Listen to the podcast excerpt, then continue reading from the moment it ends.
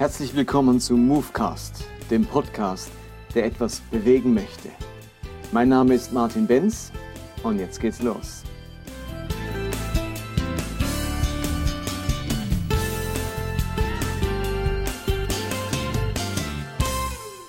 Wir sind bei Movecast Nummer 7 und bevor ich jetzt loslege, noch ein paar Worte in eigener Sache. Zum einen möchte ich versuchen, langsamer zu sprechen. Meine Frau hat mir gesagt, du redest viel zu schnell, du überschlägst dich fast, da versteht man ja gar nichts. Also werde ich mich bemühen, selbst wenn ich in Fahrt komme, etwas langsamer zu sprechen. Vielleicht dauert es dann zwei, drei Minuten länger, aber das ist mir lieber, als wenn man es nicht so gut versteht. Und zum anderen möchte ich euch hinweisen auf einen anderen sehr guten Podcast, nämlich äh, meine Freunde von Hossa Talk, Jay und Goofy, die einen tollen Podcast machen eben Hossa Talk und in ihrer neuesten Folge, Folge Nummer 55, interviewen sie Jürgen Mette, einen bekannten Evangelisten und Buchautor, der ähm, an Parkinson erkrankt ist und hier seine Geschichte und auch seine Glaubensentwicklung schildert. Sehr inspirierend, viele tolle Gedanken. Schaut mal vorbei an dieser Stelle, liebe Grüße an ihr Lieben von Hossa Talk. Wir befinden uns mitten im Thema Bibelverständnis, ausgehend von der Frage, wie muss ich mein Glaube verändern, damit er wieder passt zu mir, was muss ich entsorgen, was muss ich bewahren und was muss ich mir neu aneignen. Und etwas, das man sich neu aneignen muss, ist, äh, sind bestimmte Aspekte vom Bibelverständnis und da muss man auch manches entsorgen. Und ich habe letztes Mal gesagt, dass äh, wir, für uns ist das Wort Gottes eine Person, nämlich Jesus Christus. Das Wort wurde Fleisch und wohnte unter uns. Jesus ist das Wort Gottes. Und es ist zunächst einmal nicht ein Buch, es ist eine Person. Und wir haben auch eine Beziehung zu einer Person und nicht zu einem Buch. Und das Zweite war, dass wir alles in der Bibel aus der Perspektive Jesu sehen müssen. Wir müssen die Bibel von hinten nach vorne lesen. Alles in der Bibel mit den Augen Jesu betrachten. Und wenn es jetzt zum, nenne ich es mal, zum Konfliktfall kommt, also wenn ich auf Bibeltexte oder biblische Aussagen stoße, die dem Evangelium von Jesus Christus bzw. der Botschaft und e-, Ethik Jesu nicht entsprechen, dann sagen wir uns, in dem Fall behält Jesus Christus Recht. Und der Bibeltext muss in das Licht Jesu gestellt werden, um verstanden zu werden. So lösen wir die Konflikte, aber wir lassen nicht zu, dass es äh, verschiedene Gottesbilder gibt, Gott in verschiedenen Varianten und Gesichtern. Gott ist nie anders, als er sich in Jesus gezeigt hat. Und dann habe ich zum Schluss des letzten Podcasts behauptet, dass alles in der Bibel Absicht Gottes ist, aber nicht alles in der Bibel Ansicht Gottes. Und heute möchte ich erklären, was ich damit meine.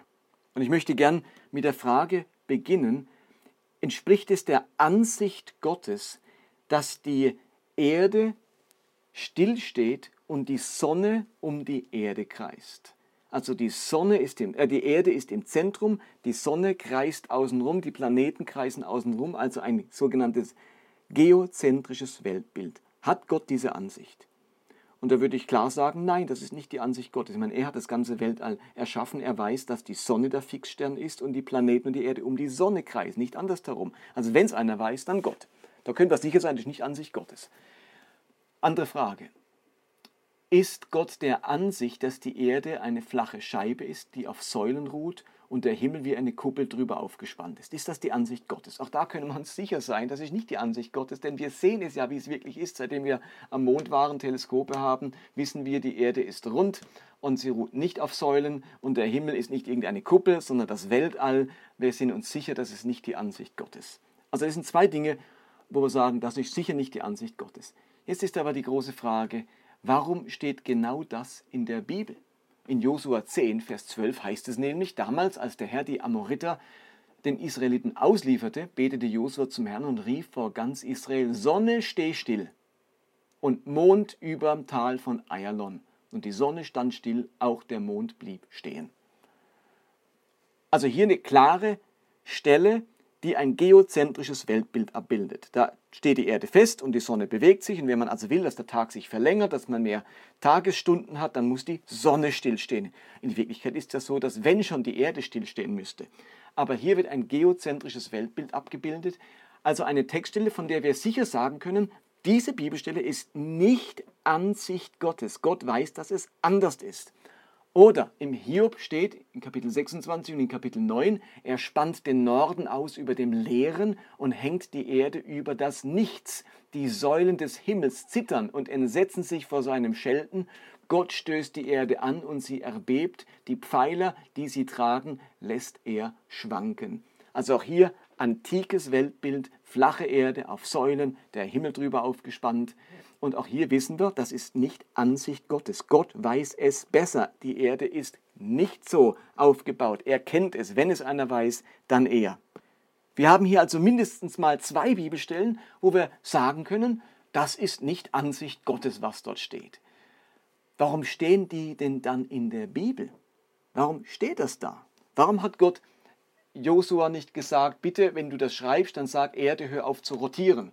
Und warum hat er Hiob nicht gesagt, bitte Hiob, wenn du das schreibst, dann ähm, sag, dass die Erde rund ist und dass das Weltall äh, irgendwie existiert? Warum hat er das nicht gemacht? Und hier muss uns klar werden, dass die Antike auf einer anderen Bewusstseinsebene und Erkenntnisebene und auch Glaubensvorstellungen, Gottesvorstellungen lebte, wie wir heute. Also vor drei oder 4.000 Jahren waren die Menschen an einer ganz anderen Bewusstseinsebene. Da hat man geglaubt, Blitze, das sind die Zornausbrüche der Götter.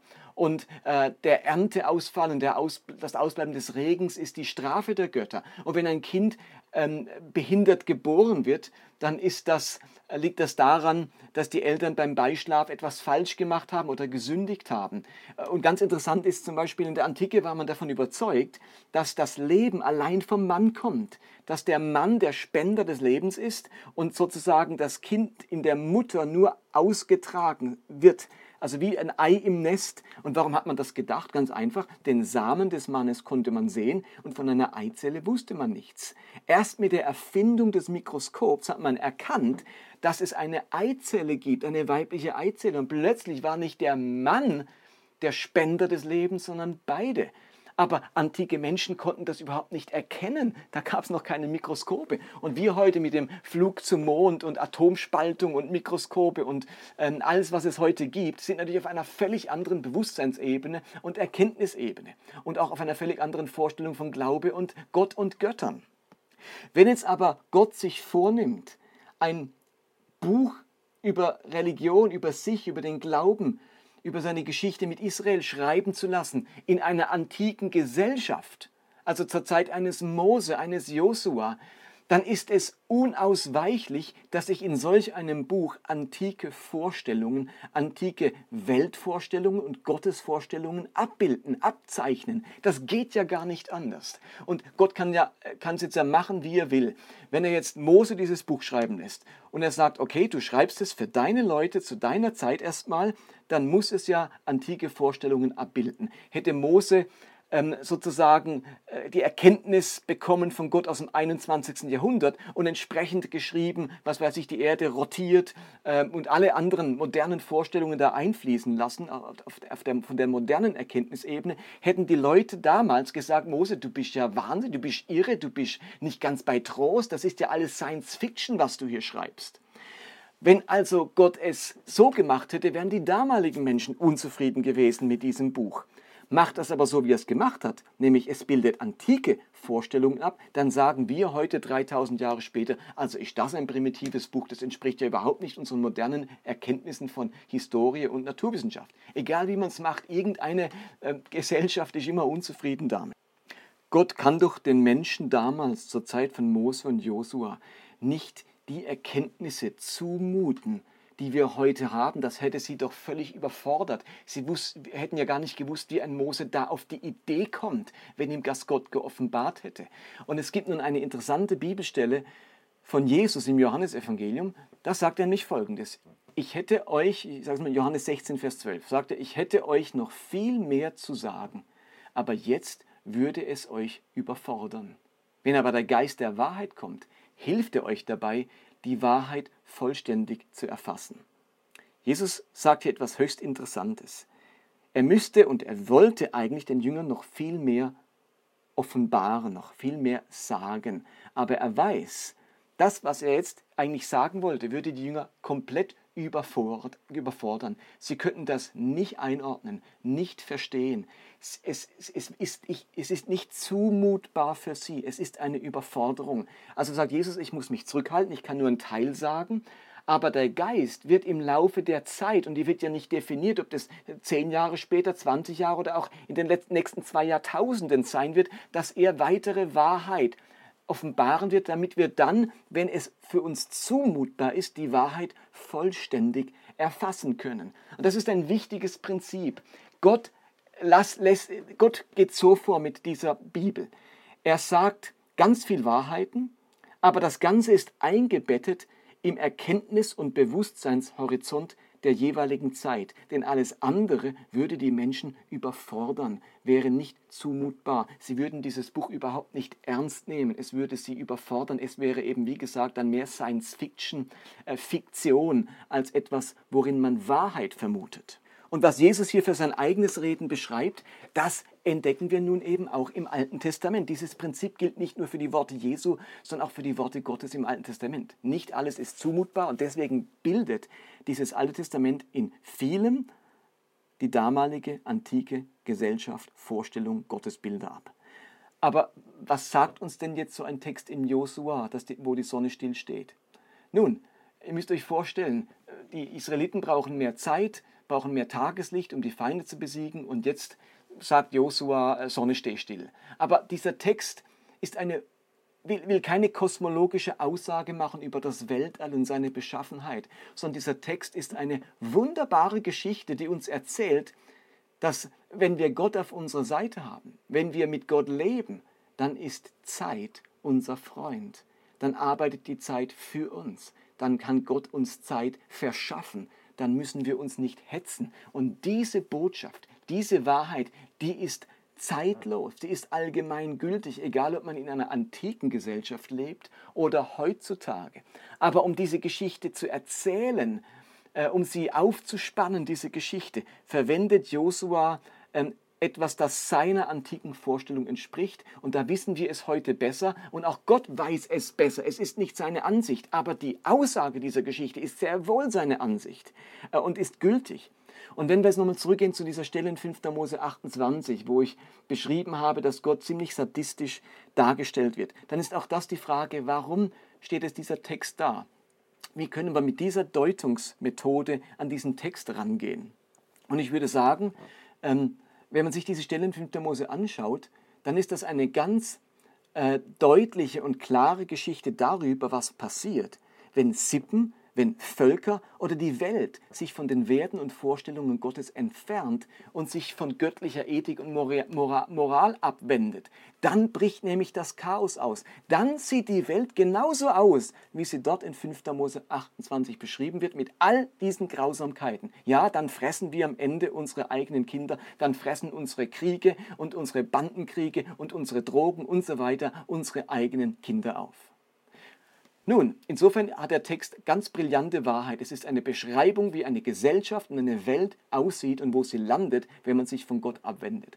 Aber bei antikem Denken musste man das Gott zuschreiben. Da musste das die Strafe der Götter sein. Anders konnte man sich Chaos im Land oder auf der Welt nicht vorstellen. Anders konnte man das nicht einordnen. Die großen Verursacher für alles waren immer Gott oder die Götter. Und wir geben heute natürlich nicht mehr Gott die Verantwortung dafür mit unserer heutigen Erkenntnisebene, wenn, wenn solche Grausamkeiten auf unserer Welt geschehen, sondern wir wissen, dass all das Böse, Krieg, Kriminalität, Zerstörung von Umwelt und Lebensraum und, und so weiter, ähm, etwas mit uns zu tun hat, mit unserem Fehlverhalten, mit unserer Habgier, mit unserer Gottlosigkeit.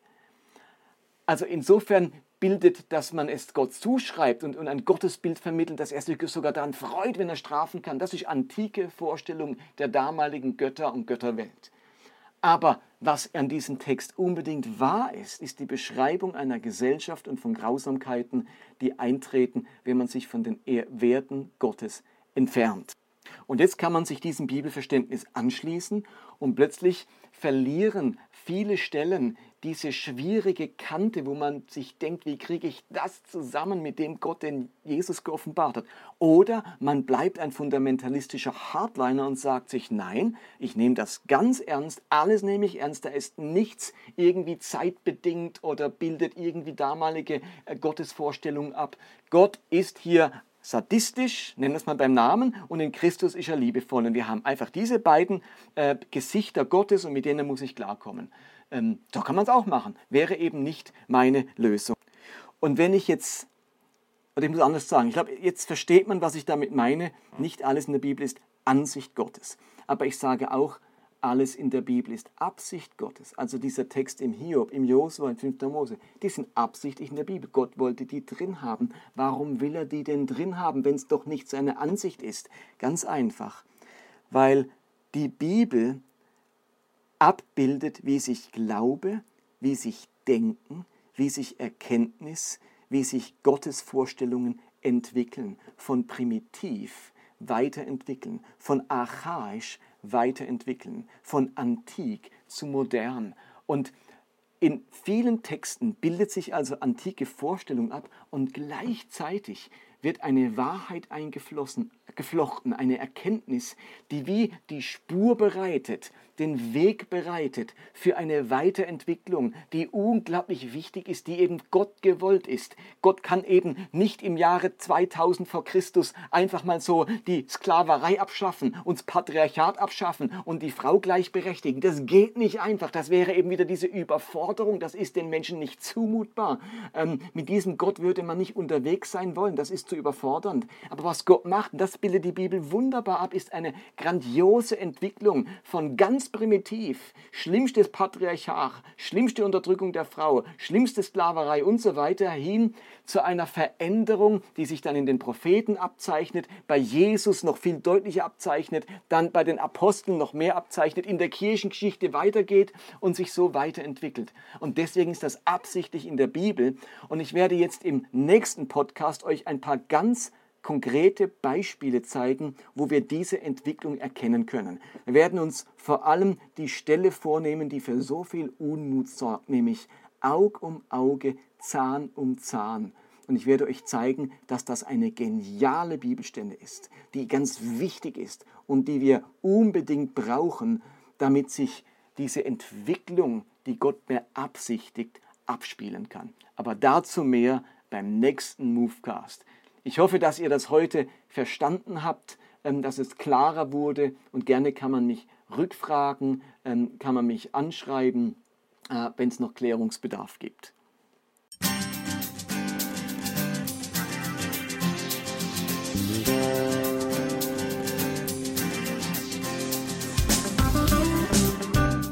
Das war Movecast für heute. Ich hoffe, dass es etwas bewegt in eurem Leben und in eurem Glauben. Ich würde mich freuen, wenn ihr mir Feedback gebt oder Kommentare hinterlasst, entweder auf Facebook oder direkt auf der Webseite des Podcasts.